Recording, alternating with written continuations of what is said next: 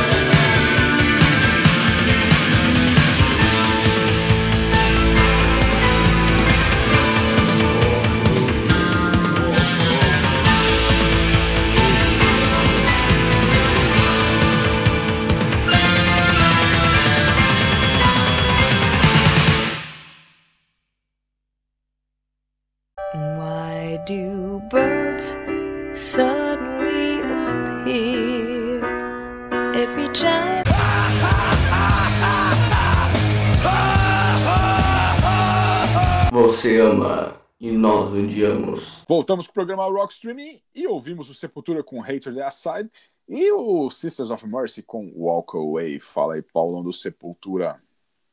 A Sepultura nós já trouxemos nessa temporada, mas é porque eles acabaram de lançar o, um CD com as gravações daquele projeto que eles estão no tem no, no, no YouTube, né, o Sepulquarta, né, no qual eles eles convidam algum músico e tocam alguma coisa junto e tem um bate-papo, entrevista, né? E quem nunca viu, é, se tiver oportunidade, dá uma procurada aí no YouTube, é bem legal você quarta, né? Então, porque eles estavam se preparando para a turnê do álbum, né, do último, o Quadra, e aí veio a pandemia do coronavírus e parou o mundo inteiro, e a turnê não saiu, não rolou ainda, né? assim como várias outras bandas, eles conectaram com alguns amigos, né, como o Scott Ian do Anthrax, o Dark Jones o Marty Riff do Trivium, o Dave Everson, que era ex-Megadeth, e esse pessoal juntou e tocaram várias faixas de Sepultura, sejam faixas da fase do Max Cavaleira e sejam músicas da fase do Derek. O, o Derek, aliás, ele cantou pra caramba. Quem escutar o álbum todo, ele, pô, ele, ele tá demais. Ele tá cantando muito. O vocal dele, normalmente nos shows ao vivo, não ficam tão parecidos com o do Max, né? Nessa, ele tem um desenvolvimento muito grande e tal. Tá muito, as músicas do Max ficaram muito parecidas. E, e é gravação ao vivo, né? Agora, assim como o, como o, o, o Lamb of God fez, né, na, atrás lançou um ao vivo, gravado em estúdio, o Sepultura fez a mesma coisa. E é, é um álbum legal, essa faixa que nós tocamos, que é uma, uma faixa antiga, né, do Against, ele tem a curiosidade que foi feita com três, além do Derek, eles foram três meninas, né? A Fernanda Lira, do Cripta, a Angélica Burns, do Rede for Mother, e o, a Mayara Puertas, do Torture Squad. E além disso, tem o, aquela Hatmahata do que era com Carlinhos Brown, né? Que é do Roots. Eles convidaram o, o essa faixa ficou legal porque eles chamaram o Charles Galvan e o, e o e o baterista do, do dos Paralamas também para tocar, acompanhar na, na, música. Ficou legal. Ó, quem não escutou, escutem esse álbum, ficou legal pra caramba. Bom, Paulão, eu trouxe o Sisters of Mercy com Walk Away. E essa semana eu estava conversando com o meu brother lá do trampo, o Paulo da UGE, Falando sobre rock, claro, surgiram vários estilos de música, várias, começamos a falar de várias bandas, né? E ele sugeriu um programa com bandas dos anos 80, meio dark, né? Que os integrantes meio, tem, meio que tem a ver, né? E como eu estava com uma porrada de pedidos aqui dessas bandas, né? Então eu decidi trazer as três bandas em um só programa, Paulão. E a primeira delas é o Sister of Mercy com Walk Away, né? Clássico do Sister of Mercy do, do álbum First and Last and Always, né? Sister of Mercy, banda de banda britânica de Leeds, formada em 1980 pelo Andrew Andrew Eldridge. Nós já tocamos muito aqui Sister of Mercy aqui no programa, né? E juntaram-se a ele o, o Gary Marks, né?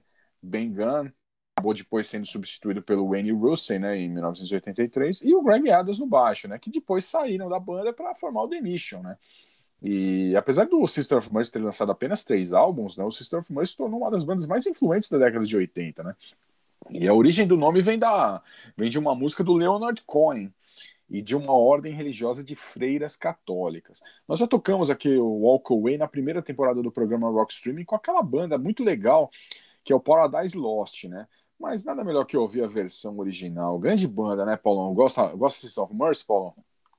Ah, quem não gosta? O som dos caras da década de 80, e os caras é bom, né? Ele vocal, tudo é muito bem feito. O pessoal da, da, desse tipo de som ficou meio queimado na época por conta do, dos góticos, aí, o pessoal do Dark, mas é, por, por conta de, de, de, de, umas papagaiadas, mas o som é bom. Se a gente abstrair umas papagaiadas de fãs, ah, meu, é legal pra caramba. Ah, legal pra caramba. Depois que o tempo passa, Paulão, a gente esquece essas papagaiadas que os caras faziam na época, né? E, e, são grandes bandas. Essas três bandas que eu vou trazer hoje são três bandas em, praticamente interligadas, porque o pessoal é muito, foram muito amigos, né? Então, mas vamos lá, vou deixar para revelar as outras duas bandas ao decorrer do programa aí, Paulo. E agora nós vamos pro bloco do Cassolato com a história do rock e suas vertentes. Fala aí, Cassolato.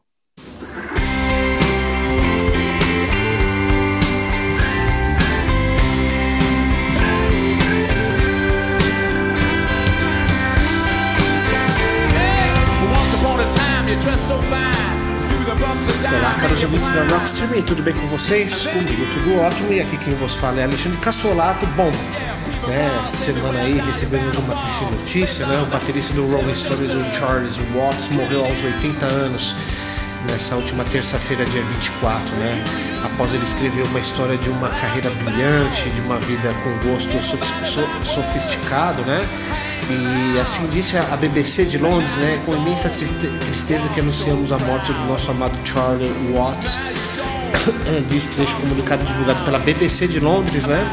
Ele faleceu pacificamente em um hospital em Londres hoje cedo, cercado por sua família, informou a nota, né? E além de integrar o Rolling Stones, o artista ficou conhecido por sua paixão pelo jazz, por cavalos, né?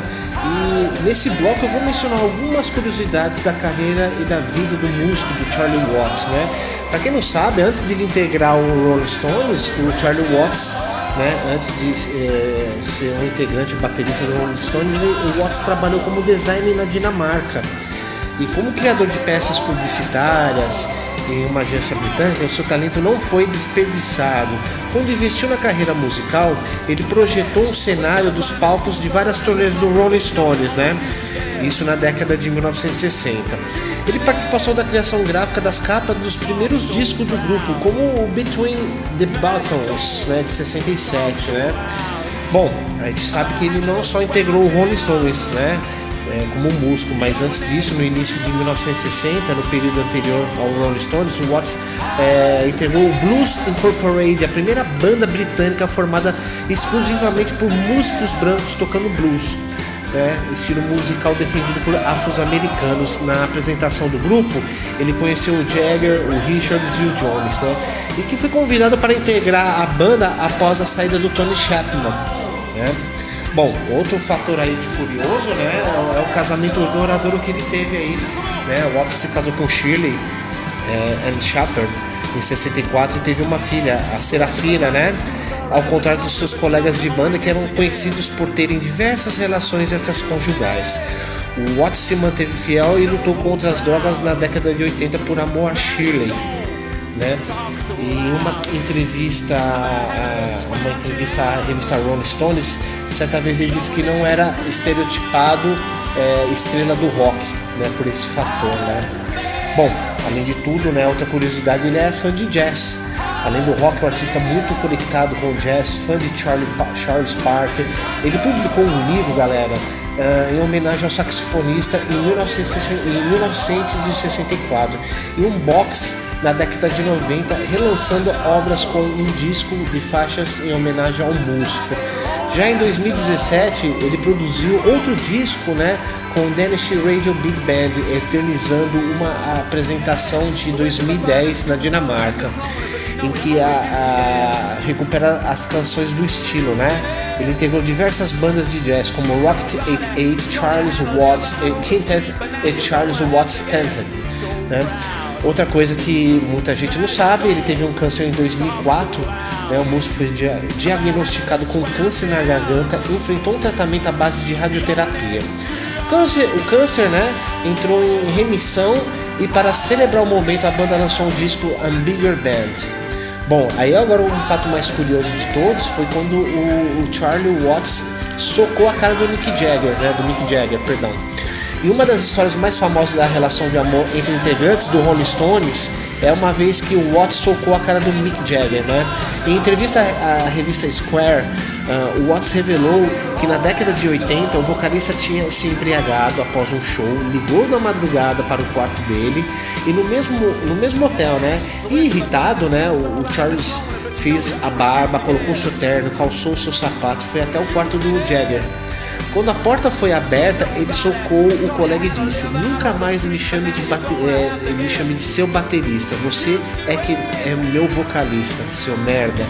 Isso aconteceu porque numa entrevista ou, ou num planejamento de turnê, né, teve uma briga aí do Mick Jagger com, com alguns, é, com alguns uh, colaboradores e eles falaram, né, o Mick Jagger falou que o Charlie Watts era o seu baterista. E isso deixou ele muito puto, né, apesar de ser um cara muito calmo. Bom, agora vamos para uma outra curiosidade aqui. Né? O, o, Charlie Watts foi o maior baterista de rock. Né? Em 2006, o Watts entrou para o Hall da Fama dos bateristas e a Vinnie Fair o elegeu como o músico mais bem vestido do ranking. No período crítico musical, Robert Kringle, um dos mais é, renomeados dos Estados Unidos, apontou o artista como o maior baterista de rock né, de todos os tempos. Né? Dez anos depois, a revista Rolling Stone listou Watts como o 12 entre os melhores bateristas de todos os tempos. Bom, é, ele outra curiosidade é o amor pela música, né? A paixão da música teve início ainda na adolescência, quando ele ganhou sua primeira bateria, né? É, dos pais aos 13 anos de idade. E ele chegou a tocar banjo. Além dos discos é, com os Stones e o Blue Incorporated, o Watts lançou sete álbuns solo, galera. Sendo que o primeiro é o Live at Fulham Town Hall. E no, em 86 né, que ele lançou esse álbum na primeira. E o último foi o The Magic Boogie Woogie, lançado em 2010. Então, é, esse bloco é especialmente dedicado ao grande baterista do Rolling Stones, o Charlie Watts, infelizmente falecido agora no último dia 24, terça-feira. Então, nesse bloco eu vou tocar duas músicas do Rolling Stones, uma é a Pen Black, né? E a segunda é a Anybody See My Baby. E de fundo vocês estão escutando a Like a Rolling Stones. Espero que vocês tenham gostado é, desse bloco em homenagem ao grande baterista Charlie Watts. Né? Lembrando que hoje, quinta-feira, o Rolling Stones soltou uma nota que vai continuar fazendo a turnê deles, que está marcado para os Estados Unidos. Sem a presença, obviamente, vai ter um substituto, não à altura do Charlie Watts. Então é isso, galera. Espero vocês na próxima edição da Rockstream. Até lá.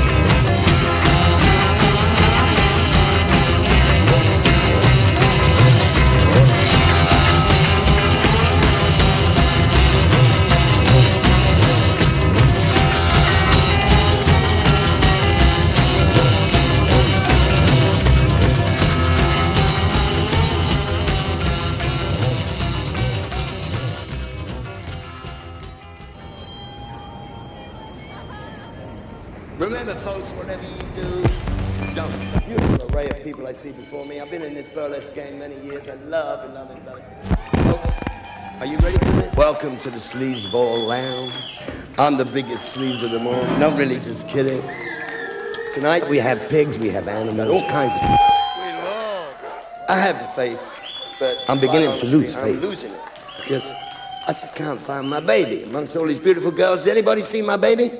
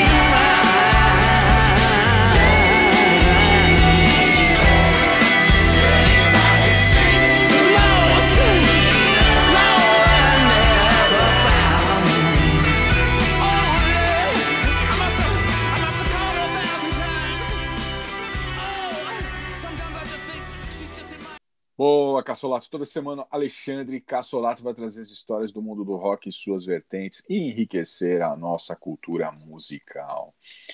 Bom, Paulo, agora tem os momentos mais esperados do programa, o Enigma do Streaming.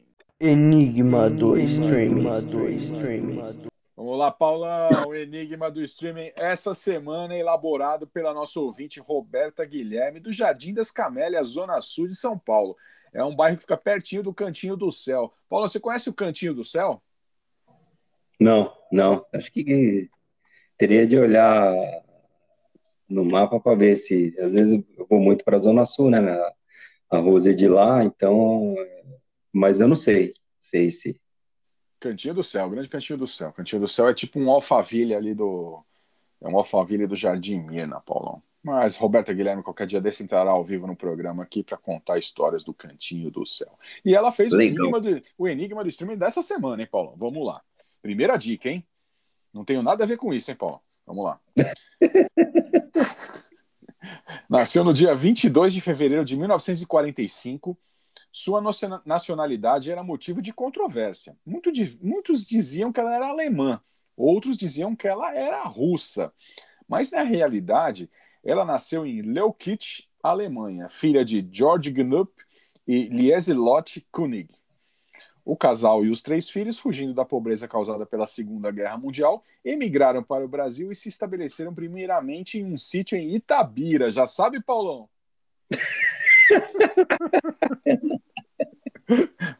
Tem nem ideia. Eu, como eu falei, Paulão, eu não tenho nada a ver com isso. Quem elaborou o enigma do streaming dessa semana foi a Roberta Guilherme. Mas, Paulão, o que você trouxe para o segundo bloco de músicas? É, vamos com um cover, o Azalaidai fazendo Coffee Mug. Bom, eu trago The Mission com Butterfly on a Wheel e já voltamos com mais programa Rock Streaming. Programa Rock Streaming. Programa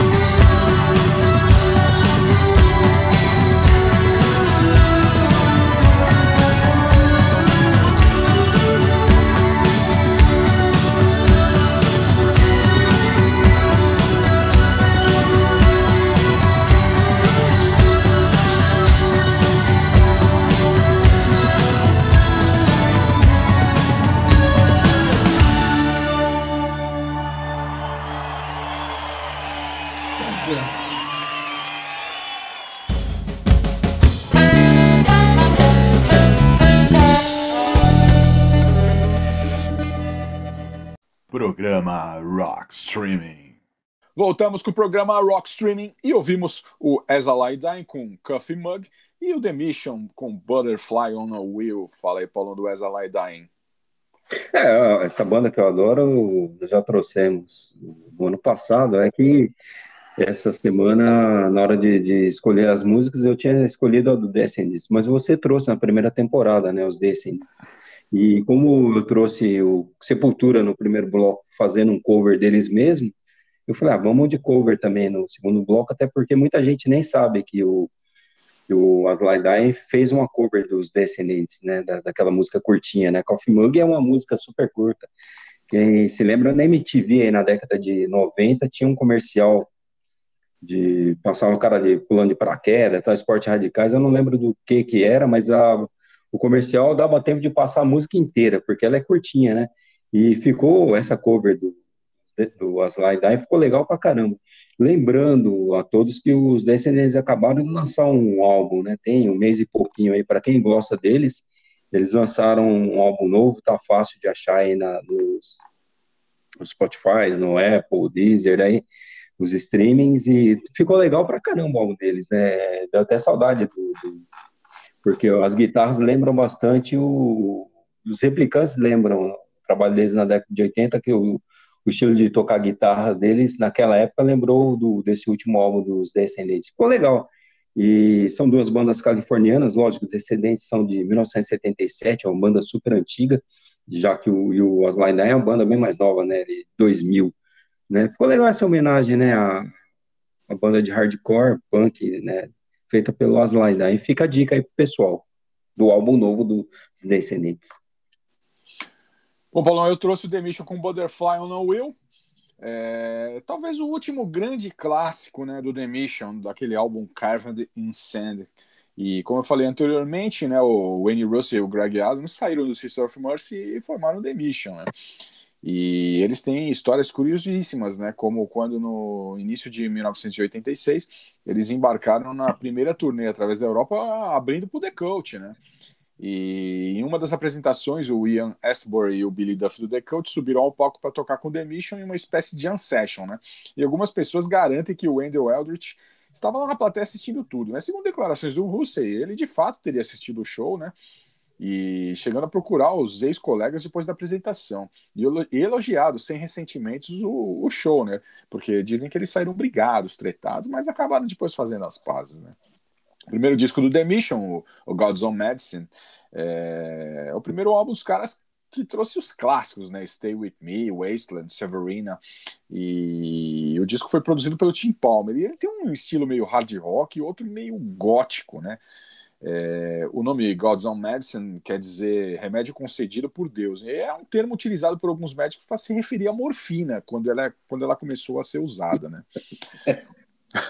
Interessante, né, Paulo? Remédio concedido por Deus é, é foda. E em 1988 eles lançaram o Children, né, que é o famoso álbum do The Mission que contou com a produção do John Paul Jones do Led Zeppelin. Né? E o disco é exemplo do God's Own Medicine foi ouro na Inglaterra, né? E após o lançamento do álbum, realizaram uma nova turnê mundial. Lançaram o single do Tower of Strength, que é a música que é demais, né? E tornou-se um sucesso mundial, atingindo pela primeira vez a parada americana. E nessa turnê, o The Mission ele se apresentou em lugares maiores, nas chamadas arenas. Nos Estados Unidos, eles, a, eles acompanharam a, o The Cure, abriram para o The Cure, né? E, e na parte inglesa da turnê, eles fizeram sete shows todos com lotação máxima no Astoria em Londres. E algumas dessas apresentações, o John Paul Jones do Led Zeppelin subiu no palco e tocou com a banda. E, e um engraçado, tem uma história curiosíssima do Carven Sand, né? Que quando o Carven Sand ia ser lançado, Paulão, a gravadora decidiu não lançar, decidiu dar uma segurada porque eles estavam para lançar o Tears for Fears, aquele álbum Song, uh, Song in the Seeds of Love, The Seeds of Love, né? A música chama Song in the Seeds of Love. E eles seguraram para lançar o The Seeds of Love e, acabaram lançando o single de Butterfly on a Wheel, a música que nós acabamos de ouvir aqui, Butterfly on a Wheel, que estourou no mundo inteiro, né, cara? E, e, o Brasil é, desde os anos 80, um dos países onde o The Mission tem mais fãs, né? E a ligação dessa banda com com o solo brasileiro vai, vai além disso, porque o Wayne Russell é casado com uma brasileira e tem uma casa perto do município de Águas de São Pedro, no interior de São Paulo, onde ele passa boa parte do seu tempo quando não está em turnê, né? E eu vi, o Paulão, o Wayne Russell em Santo André, um show acústico, cara. Foi legal, Paulão. Mas não é legal você ver um show às três da manhã quando você já encheu a lata, né? E viu o Joy Division cover antes, né, cara? Eu tava estragado, Paulo, juro pra você. Cara, na hora que o Wayne Russell subiu no palco com o violãozinho lá, mano, eu tava estragado. Tanto que foi legal, porque o Léo, acho que foi o Léo que foi comigo no show, cara. O Léo e um outro amigo meu fomos ao show lá em Santo André, cara. Eu tava tão cansado, eu não tava bêbado, cara, mas eu tava cansado, cara. Eu, em vez de voltar para São Paulo, cara, eu peguei a direção errada, fui parar em Mauá, Paulo. Cinco e meia da manhã, vi umas labaredas lá, falei de uma fábrica, eu falei, caralho, mas isso aqui não é São Paulo. Aí tava lá, bem-vindo a Mauá, puta merda. O que, gente, o que, a gente não faz para ver um show de um dos nossos ídolos, né, Paulo? Bom. Tá certo. É, tá certo. Tem que agora. Fala, Paulo. Diga. Não, tem que ir, tá certo. Ah, eu vou, Paulo. Não tem nada pra fazer mesmo. Vou lá pra Santo André ver o Wayne Russell. Se ele tocar. Se ele tocar em Parelheiros, eu tô lá também, Paulo. Se ele tocar no cantinho do céu, eu tô lá, Paulo. No cantinho do céu, eu tô lá. Bom, Paulo, agora nós vamos com o Dan falando sobre as séries. Fala aí, Dan.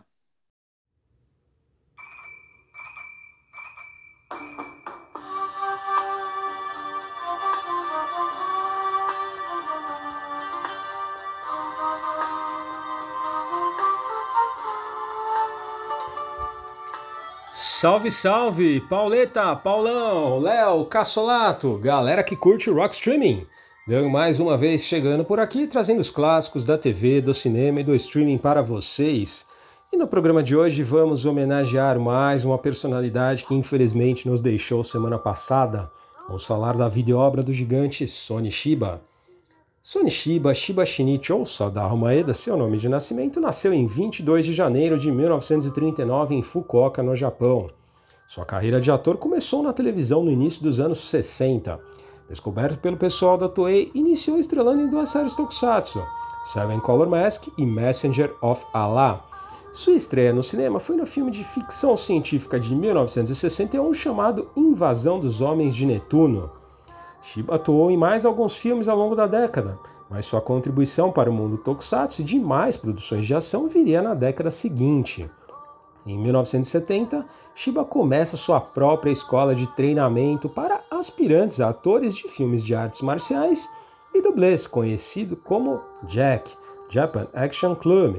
Diversos atores por aqui é, que viveram personagens marcantes em séries de tokusatsu é, passaram né, pelo Jack, como podemos citar, por exemplo, Ikaro Kurosaki, o Jaspion, Hiroshi Watari, que viveu o Boomerman em Jaspion, e também o Jaspion 2. Ó galera, a escola segue nativa até hoje e é conhecida atualmente como JAE, Japan Action Enterprise. Voltando ao mundo do cinema, o primeiro sucesso internacional de Shiba foi The Street Fighter de 1974, que foi levado ao público ocidental, dublado em inglês pela The New Line Cinema. O filme e suas sequências o estabeleceram como um grande ator de artes marciais, reinante no cinema internacional, um japonês reinante no cinema internacional nas duas décadas seguintes. Nos anos seguintes foram diversas as produções né, envolvendo a carreira de Shiba, mas sua fama mundial veio em uma produção de Quentin Tarantino no ano de 2003. Ao viver Hattori Hanzo, o proprietário de um restaurante de sushi e artesão de espadas samurai aposentado, no filme Kill Bill de 2003. Ao seu lado, no filme, tivemos também a participação do grande King Oba, que viveu o personagem Shiro. Oba, por sinal, iniciou sua carreira artística após se formar no Jack. Mas ó, galera, essa não foi a única vez que a dupla atuou junta.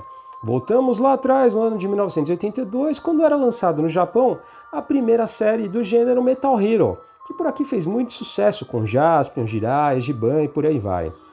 Em 1982 era lançada Policial do Espaço Gyaban, série que revolucionou o mercado tokusatsu no Japão, lançando um novo gênero e alcançando excelentes índices de audiência. O personagem principal era vivido por Kenji Oba e seu pai era vivido por Sony Shiba. Na série, o pai de Gyaban era um policial do espaço que há muitos anos havia desaparecido. Mas no meio, para o final da série, Gyaban consegue resgatar seu pai dos inimigos.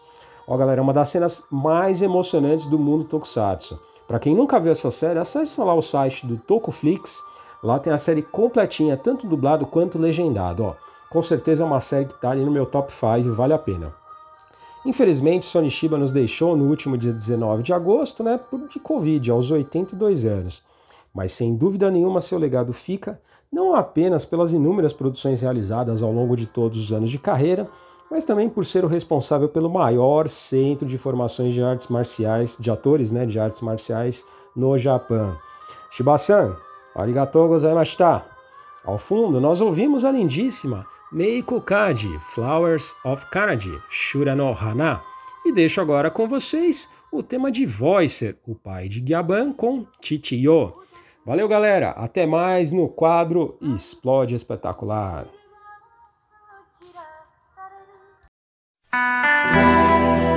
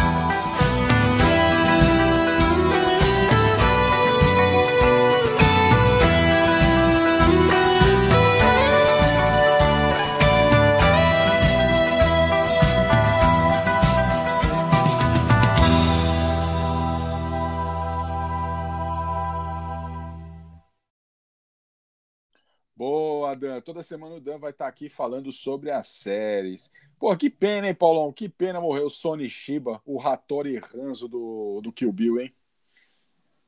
É, tá. A gente vive falando, né? Essa época tá difícil, né? Era O cara é uma lenda, né? Principalmente lá fora, né? No, no Japão. E é uma pena, pena mesmo, vai fazer falta. Kill Bill, o filme preferido do meu filho Pedro Gabriel. Acho que eu já assisti esse Kill Bill, é engraçado. Pedro Gabriel com 7, 8 anos de idade, Paulo, me fazia assistir Kill Bill 1 e 2 umas 500 vezes, cara. Nossa senhora. Rapaz, também gostava, eu não sei o porquê, velho. Nossa, aquele Pai Mei lá, meu, eu até aprendi os golpes com o Pai Mei, de tanto que eu já vi, cara. Mas tudo bem, tudo bem, Paulão. Agora nós vamos para a segunda dica do Enigma do Streaming. Vamos lá.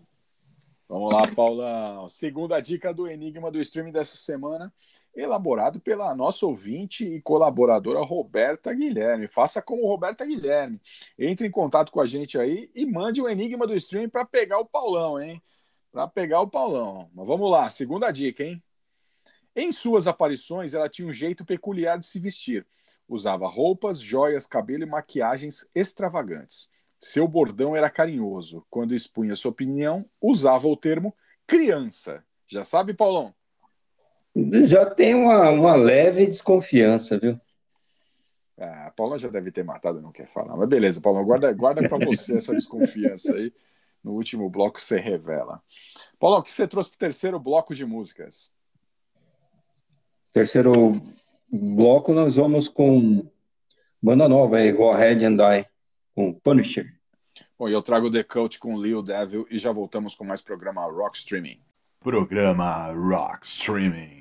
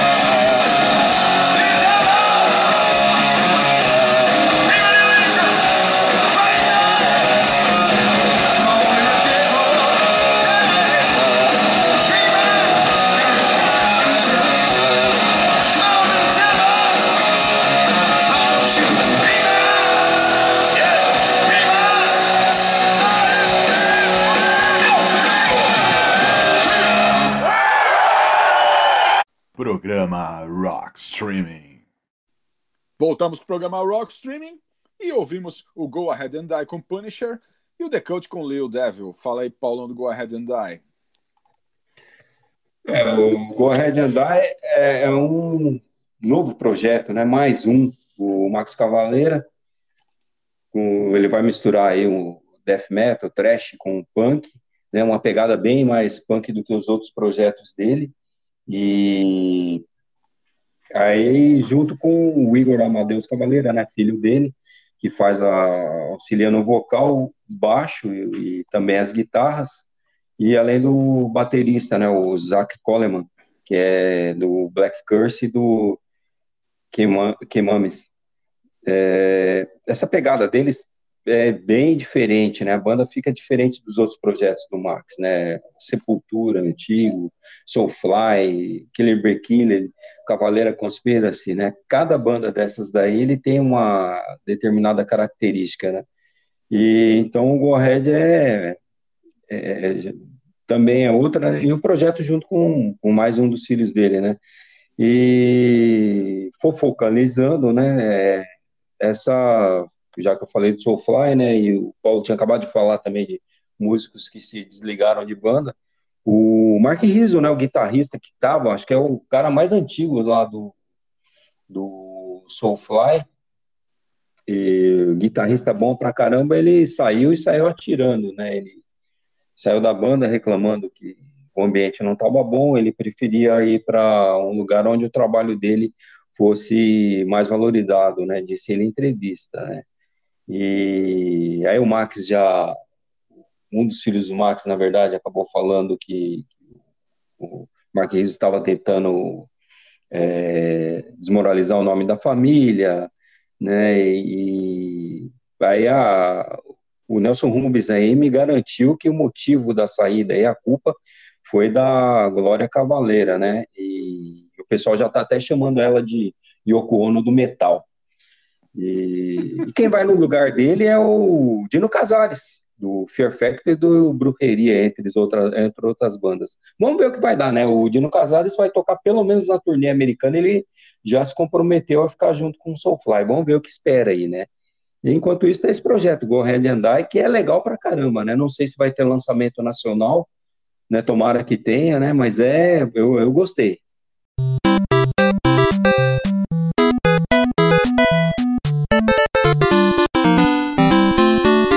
Aí, Paulão, e aí, Pauleta, e aí, galera, beleza?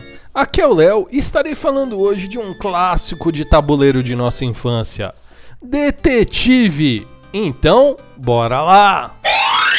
Desenvolvido em 1949 pelos Warringtons da Inglaterra, Detetive é um jogo de tabuleiro que ficou muito conhecido no Brasil pela sua publicação na Estrela, lado a lado de outros clássicos como O Jogo da Vida, Banco Imobiliário e Batalha Naval.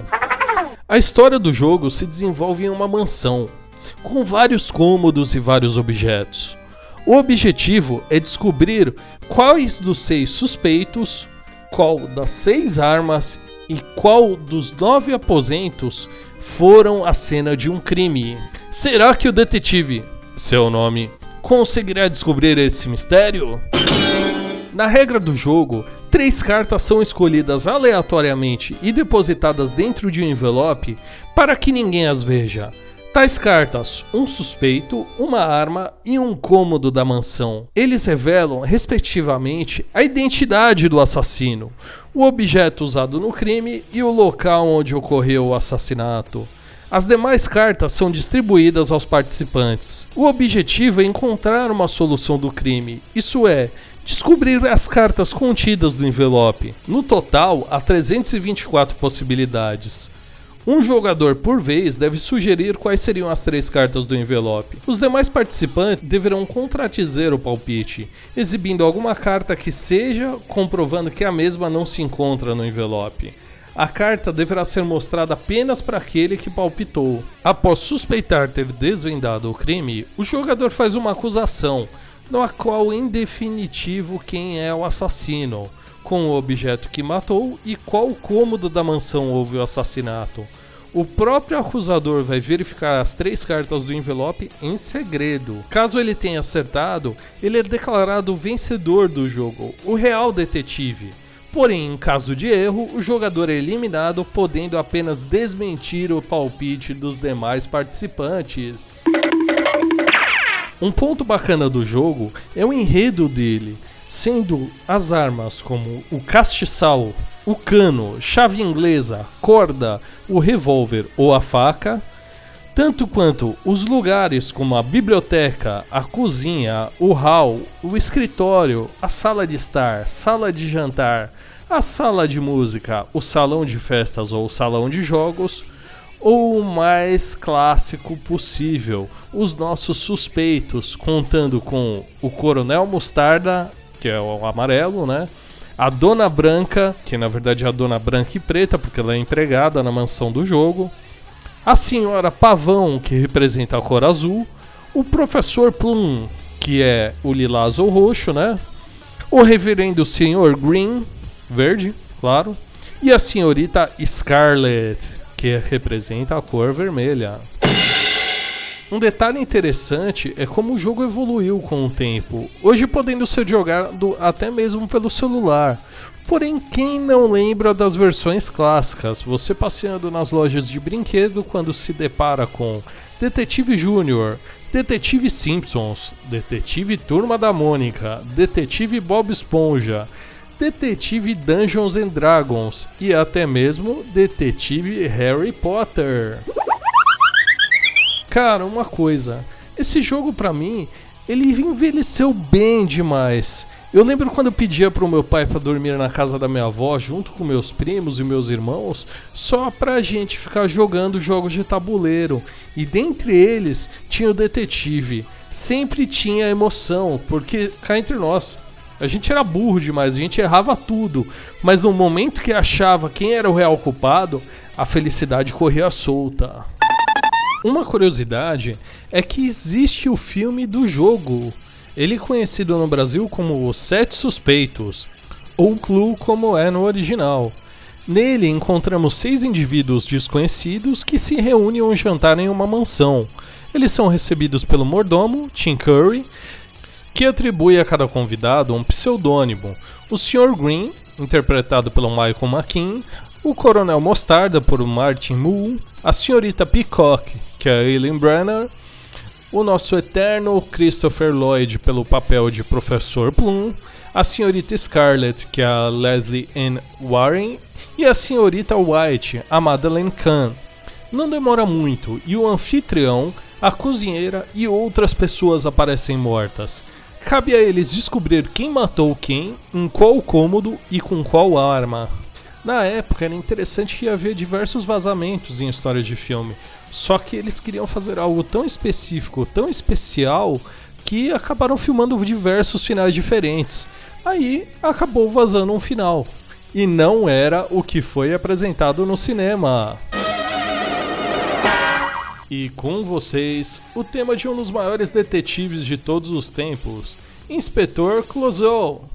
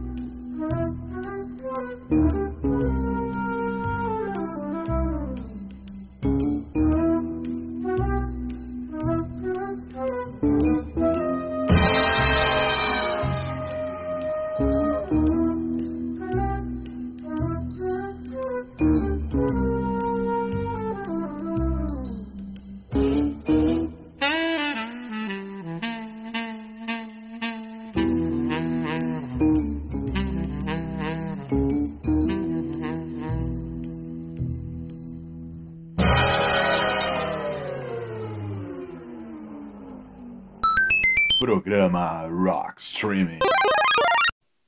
Bom, Paulão, eu trouxe o The Cult com o Little Devil do álbum Electric Love, que é o terceiro álbum da, do, do The Cult, né? Lançado em abril de 87. E o Electric Love, ele trouxe uma mudança, assim, no estilo do, do The Cult, né? Ele saiu no meio daquele rock gótico, meio dark, para uma mais hard rock, né? E tudo isso se deve à produção do Rick Rubin, né, produtor do Electric Love, que foi contratado para refazer o som da banda, né, num esforço para capitalizar e acompanhar a popularidade do hard rock e do heavy metal na, na, década de 80. Né.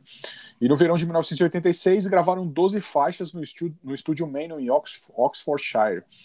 É, essas Manor Sessions é, nome pelo qual acabaram ficando sendo conhecidas, né, foram a base de um novo álbum, provisoriamente intitulado de Peace. No, então, no entanto, né, no final das sessões de gravação, a banda não estava muito satisfeita com o som, né, e começaram a procurar um novo produtor. E aí acabaram escolhendo o Rick Rubin, né, que tinha acabado de produzir álbuns pro, pro Beastie Boys também, e pro Slayer, né, tinha acabado de produzir um álbum do Slayer. E com uma pequena diferença na ordem das faixas, essas novas gravações tornaram-se o álbum Electric Love, né. E apesar de das 12 faixas do, das Menor Sessions terem sido retiradas inicialmente, quatro delas iriam se transformar em lados B de singles do Electric Love. Cinco delas é o Love Removal Machine, é, Wildflower, Electric Ocean, Outlaw e Bad Fun apareceram numa edição limitada em EP das Manor Sessions. Eventualmente, com o lançamento de Harry Cut em 2000, o resto do, do álbum de inéditos acabaram sendo produzidos por, pelo Steve Brown e acabou aparecendo em, várias, em vários lançamentos. Né? Em 2013, todas as canções é, foram finalmente disponibilizadas para o grande público, como parte do álbum duplo Electric Peace. Grande banda, Paulão. Eu gosto muito de The Cult. É uma das bandas que o pessoal mais pede para tocar aqui no programa Rock uhum. Streaming. E eu acho que a terceira música que nós tocamos do The Cult aqui no programa Rock Streaming. Nós tocamos Painting on My Heart. Eu não lembro qual foi a outra que nós tocamos, mas eu sei que nós tocamos. E Painting on My Heart é. Eu sei que nós tocamos na primeira temporada e é demais também. É demais aquele filme filme com a Angelina Jolie, que eu não lembro o nome, Paulo. Mas vamos... É muita coisa, é muita informação para minha cabeça, Paulo, muita informação. Bom, agora nós vamos pro bloco do Léo com as curiosidades e histórias do mundo dos games. Fala aí, Léo. Enigma do streaming. streaming. Vamos lá, Paulão. Terceira dica do Enigma do streaming dessa semana, elaborado pela nossa ouvinte colaboradora Roberta Guilherme do Cantinho do Céu, hein? Vamos lá. Fez sucesso aqui no Brasil como modelo, atriz, apresentadora e jurada. Fez parte da bancada de jurados do programa do Chacrinha e depois do programa do Silvio Santos. Já sabe, Paulão? Já.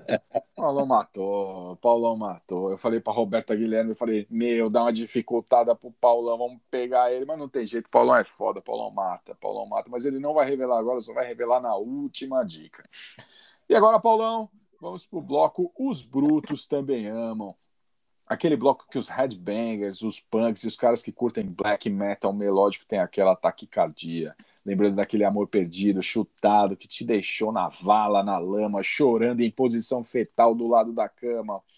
Mas, Paulão, o que, que você vai rolar no bloco Os Brutos Também Amam de hoje?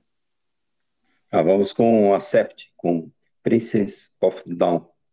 Por que o Udo cantando essa música, Paulão, te deixa tão, tão na beira da cama chorando, hein, Paulão? É, o Udo é, todo mundo sabe, o cara é um galã, né? Símbolo sexual aí dos anos 80, né? O cara bonito pra caramba. E... Mas, então, é um dos motivos que, que eu trouxe, né? O Acept é Fogo, né? Uma banda alemã aí de 1976, né? E fez muito sucesso. O Udo, a gente brinca tudo, o do Dick Snyder, né? Mas ele tem um estilo vocal dele que quem é, qualquer seja no Acept ou no projeto solo dele, ele solta a voz e você já sabe que ele está cantando, né? Além de cantar bem, ele tem um estilo bem próprio, né? O Acept nessa época ainda tinha uma o estilo dos caras era ainda era rápido, né? E essa faixa eles tiraram, do, nós tiramos do álbum do Restless and Wide e na época tinha aquele clipe da Fast Achar, que fez muito sucesso, né? Que era pelas tomadas de câmera, o Udo parecia um doido cantando, e a música é legal pra caramba, é, então fez muito sucesso, a banda chamava atenção nessa época. Depois eles é, colocaram o mesmo produtor lá do Scorpions, e deram uma tremenda amenizada no som, né? Assim como os Scorpions, né? Por conta do mercado americano, né? Que tava os Scorpions ganharam aí rios de dinheiro fazendo essa transição pro, do, de um som mais rápido para um som mais melódico. O Acept foi na mesma onda, né? E, mas isso daí também já é para uma, vai ficar aí para uma o episódio aí do, do, do Vocês Amam, Nós Odiamos, eu vou trazer uma faixa do Acept dessa época, né? Mas essa música não, essa música é bem legal, é, ela é, eu gosto, gosto bastante dessa faixa. Então, ouvintes do programa Rockstream, vamos ouvir então o Acept com Princes of the Down e já voltamos com mais lamentos aqui no programa Rock Streaming.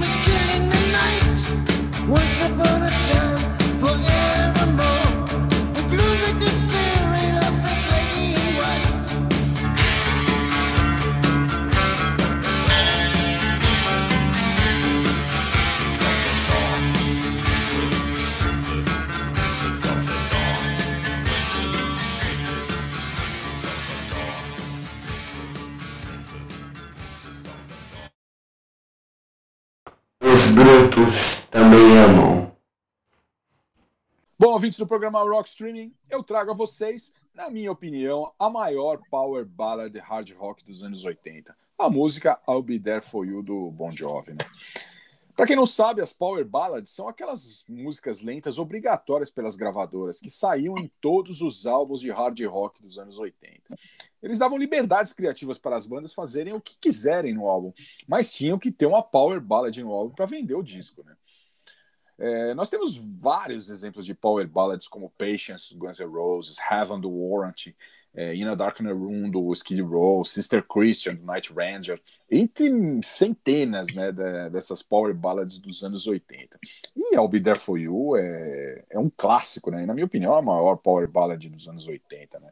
E ela tá no álbum New Jersey, do Bon Jovi, álbum posterior ao Sleepily When Wet, que abriu as portas da fama pro Bon Jovi, né?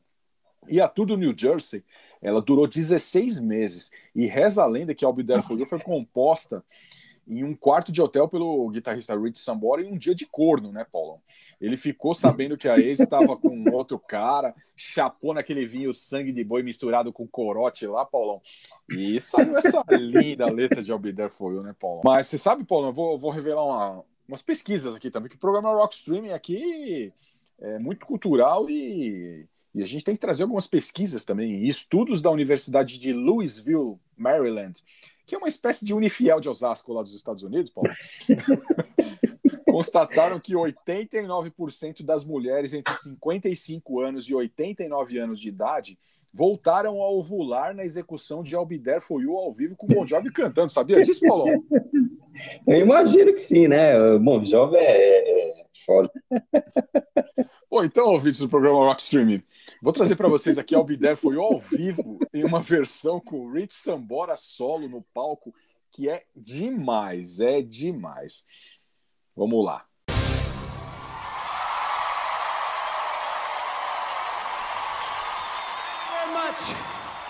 Uh, thank you. I hope you'll be just as kind welcoming over here to the microphone to sing a song for you. My dear friend, my right hand man, guitar player extraordinaire, the concierge. A little something we wrote from an album called New Jersey. This little song called I'll Be There For You. Richie!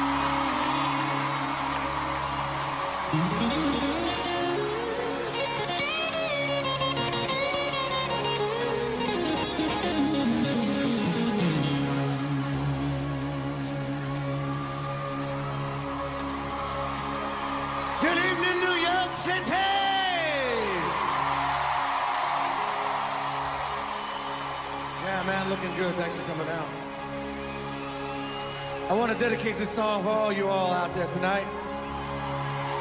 For being there for me over the last couple years. Thank you very, very much. I'll be there for you.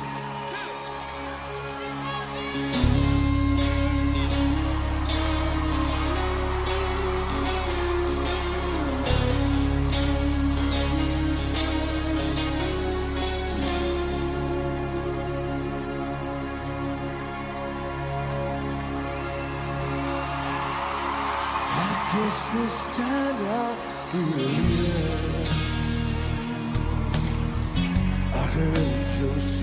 say goodbye. As my broken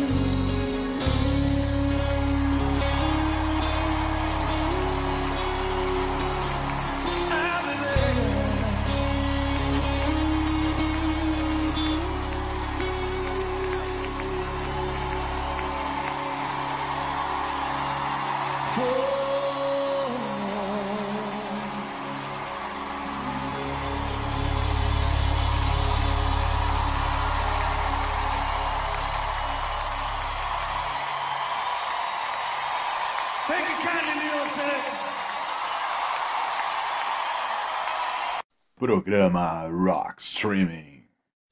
Boa, voltamos com o programa Rock Streaming no bloco Os Brutos Também Amam. E ouvimos o Rich Sambora com I'll Be There For You. E ouvimos também o Accept, o Accept com Princess of the Down. Hoje foi pesado, hein, Paulão? Hoje. É, meu, pegamos, pegamos pra. pra... É, música para mais uma aí da trilha, trilha sonora do Chaveco. Vai ouvinte aí, vai montando uma, uma trilha ali no Spotify e põe para quebrar. É, hoje foi pesado, hoje foi pesado. Tô até me recuperando aqui, Paulo. Mas vamos lá, vamos lá. vamos para outra dica do, para a última dica do Enigma do Streaming enquanto eu me recupero aqui, Paulo. Enigma do Streaming.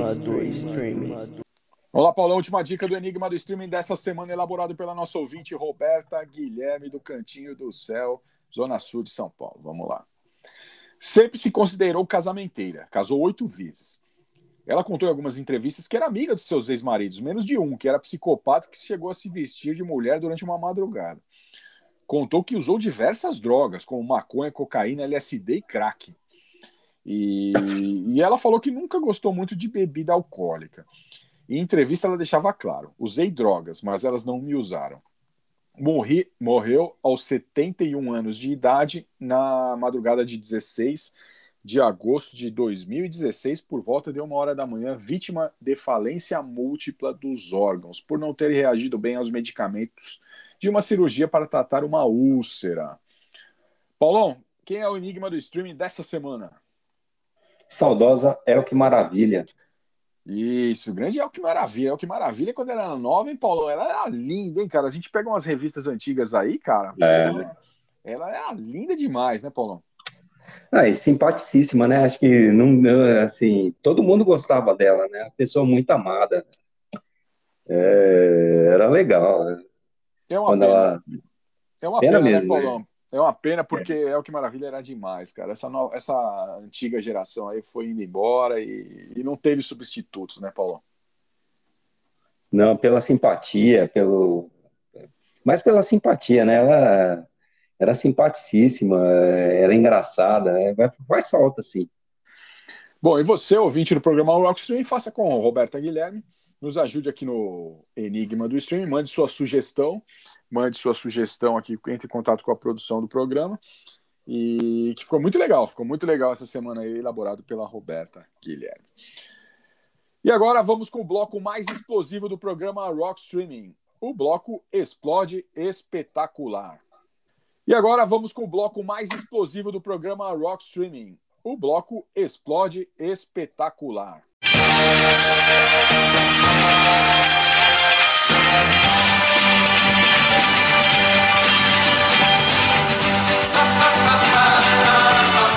Explode espetacular. Fala aí galera, aqui é o Léo e estou de volta para o quadro Explode Espetacular. Eu tô aqui com o Dan. Fala aí, Dan. Fala aí, Léo. Fala aí, galera. Beleza? Tamo de volta. Bom, Dan, a gente tenta evitar, mas a galera pede e estamos aqui para atender os pedidos. Sabe o que recebemos essa semana? Putz, não sei, Léo. Manda ver aí. O CD Brown, do Carlinhos Brown. Aquele que tem a namorada?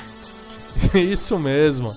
Aliás, a gente já detonou esse daqui anos atrás lá no garagem, tá lembrado? Claro que tô, foi na sua casa, meu, inesquecível, meu. Cobrimos lá o CD com um balde, a explosão foi tão forte que explodiu tudo e o resto do balde do CD foi parar lá na casa do vizinho, meu.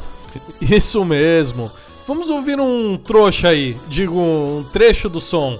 Me recuso a me chamar isso de música.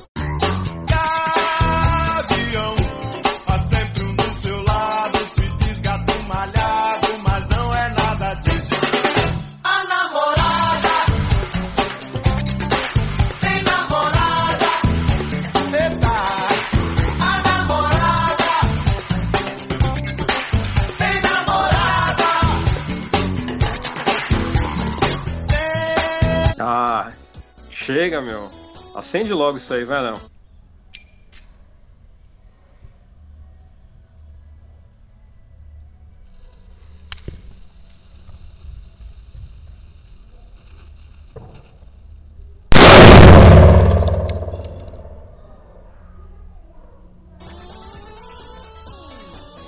A namorada foi estourada. Valeu, galera. E semana que vem tem mais no quadro Explode Espetacular. Programa Rock Streaming. Boa, Léo. Boa, Dan. E agora, o momento que os ouvintes do programa Rock Streaming querem nossas cabeças, Paulão. O bloco Você Ama e Nós Odiamos. Why do birds suddenly every time?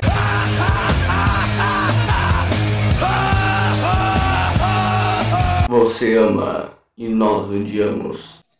Como todos sabem, o bloco Você Ama e Nós Odiamos é o bloco mais criticado aqui no programa Rock Streaming. Nós não trouxemos ainda, semana passada, nós estamos sendo boicotados. Aí muita gente colocou o nosso nome na boca do sapo por causa de uma declaração da semana passada do Paulão, que a música nova do Iron Maiden parece Bon Jovi. Aí nós não trouxemos ainda o, a música nova do Iron Maiden aqui no, no bloco Você Ama e Nós Odiamos. É, nós estamos com medo da nossa, da nossa da nossa vida, inclusive, cara, porque na galeria, Paulão, nós estamos três meses lá que nós vamos ter que entrar de bigode, peruca.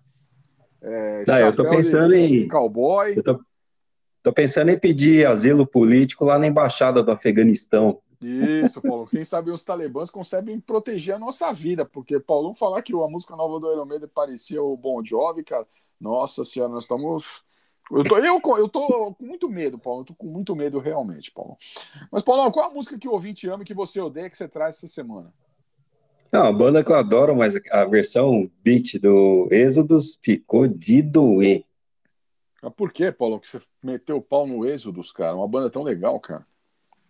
Então, essa música aí, essa faixa, aquele álbum Force of Habit, ele, essa semana ele completou, esse álbum completou 25 anos, e eu recebi a notificação no Instagram, falei, puta, esse álbum é uma bosta, deu uma maior merda quando saiu, e a turma torceu o nariz, né, porque esse álbum aí é outro que é renegado, né, eu vivo trazendo o álbum que as bandas lançaram e depois fingiram que não lançaram, e é renegado porque você não vê show hoje em dia de, dessas bandas, o Exos não toca faixa alguma desse, desse álbum, né? Na época, o que aconteceu? O Metallica, o Cassolato falou isso daí na semana passada, aquele Black Album do Metallica, eles lançaram mais ou menos nessa mesma época e pô, vendeu igual água, né? O Metallica fez um sucesso desgraçado. E um monte de banda é, tirou o pé do, do acelerador e tentou dar uma copiada no Metallica e fazer um som mais ameno, né? O, você pegar o Countdown Restriction do Megadeth, o Sound of White Noise, Noise do Anthrax, o Testament também lançou um álbum, mas até, até te dei o CD deles, né? O álbum é bom, mas assim, todos eles o pessoal deu uma tiradinha do pé. Exceção, que se diga, é, o Slayer, né? O Season of Precisa, eles lançaram, eles foram na contramão. É um álbum que é uma tijolada e foi, acho que, o melhor, foi um dos melhores álbuns do Slayer, né? E o Êxodos foi nessa linha aí também.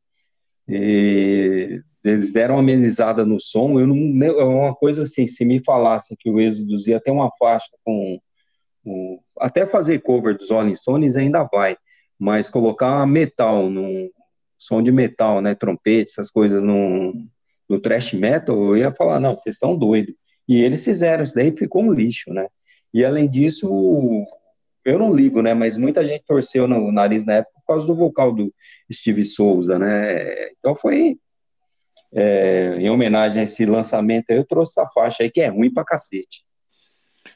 Bom, Paulão, eu acabei de ouvir aqui, meu, meu filho acabou de me trancar aqui nos estúdios Rock Streaming, aqui na, na minha casa, cara. Eu estou trancado, cara. Já, eles falou que só vai sair, vai me liberar aqui quando se eu trocar meu pedido de hoje aqui, minha meu pedido de hoje, mas eu não vou trocar, Paulão, não vou trocar. Eu trago o Green Day com 21 Guns, Paulão. 21 Guns, e ele tá rindo aqui atrás de mim, Paulão, mas eu vou trazer o Green Day com 21 Guns, que o Green Day é uma banda que eu aprendi a gostar, Paulão. Confesso que na minha adolescência eu não ouvia, não curtia muito, cara. Meu irmão Dan que ouvia muito, ouvia muito. Eu comecei a ouvir realmente o Green Day quando meu filho Pedro Gabriel começou a ouvir. E eu acabei comprando todos os CDs do Green Day, ouvi eles pra caramba, E então eu tenho eu tenho como falar deles, né, cara? Eles têm álbuns muito bons, cara, como Duke, o Nimrod, Insomniac, o American Idiot, Revolution Radio, que é bom demais, cara. Mas esse álbum 21 Century Breakdown, eu acho que eles cagaram, Paulão. Por que, que eles cagaram? Porque ele tava com aquele conceito do, da ópera punk na cabeça do American Idiot, que foi um sucesso imenso, né, cara? Um sucesso imenso, um American Idiot. E é um bom disco, é um disco bom pra caramba, cara. E eles quiseram tipo, fazer uma continuação, né? E, na minha opinião, ficou uma bosta, cara ficou uma bosta. Eles ao vivo são do caralho, tem uma energia, cara, que é, que é bom demais. Eu fui, fui com o Pedro assistir o Green Day, cara, é bom demais. Mas essa música 21 Guns do álbum 21 Century Breakdown é chata demais, Paulo. É chata demais, cara. E o Green Day tá com um álbum novo aí, cara. Tá com um álbum novo aí. Eu acabei comprando um álbum novo aí pro Pedro, cara. É um álbum bem legal, cara. Só que eu achei que é muito curto, cara. O álbum tem 30 minutos, cara. 30 minutos, cara. Muito curto, muito curto. Mas eu não gosto. Você gosta, Paulo, do, do, dessa música 21 Guns do, do, do Green Day, cara? Não, não. Eu na época até comprei o. Eles lançaram um, um álbum ao vivo da, dessa turnê. E aí que vem até um DVDzinho junto. Eu comprei e não, não ficou legal, não. Eles deram uma. É igual você falou, né? Eles acabaram. Foram repetir um negócio que deu certo, que é, você olha ópera rock, punk rock, ópera, acaba.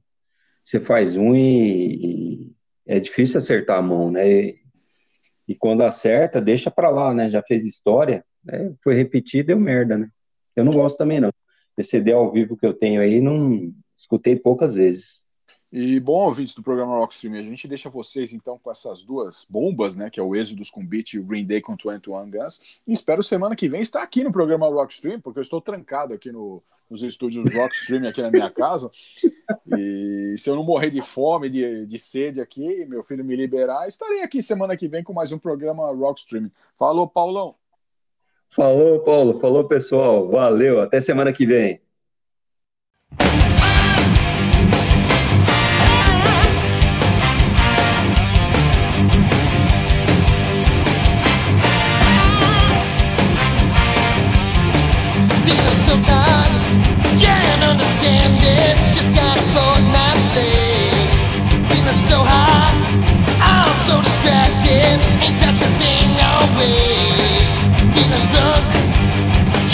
something Ain't touch a drink all night Feeling hungry? Yeah, ain't no reason. Just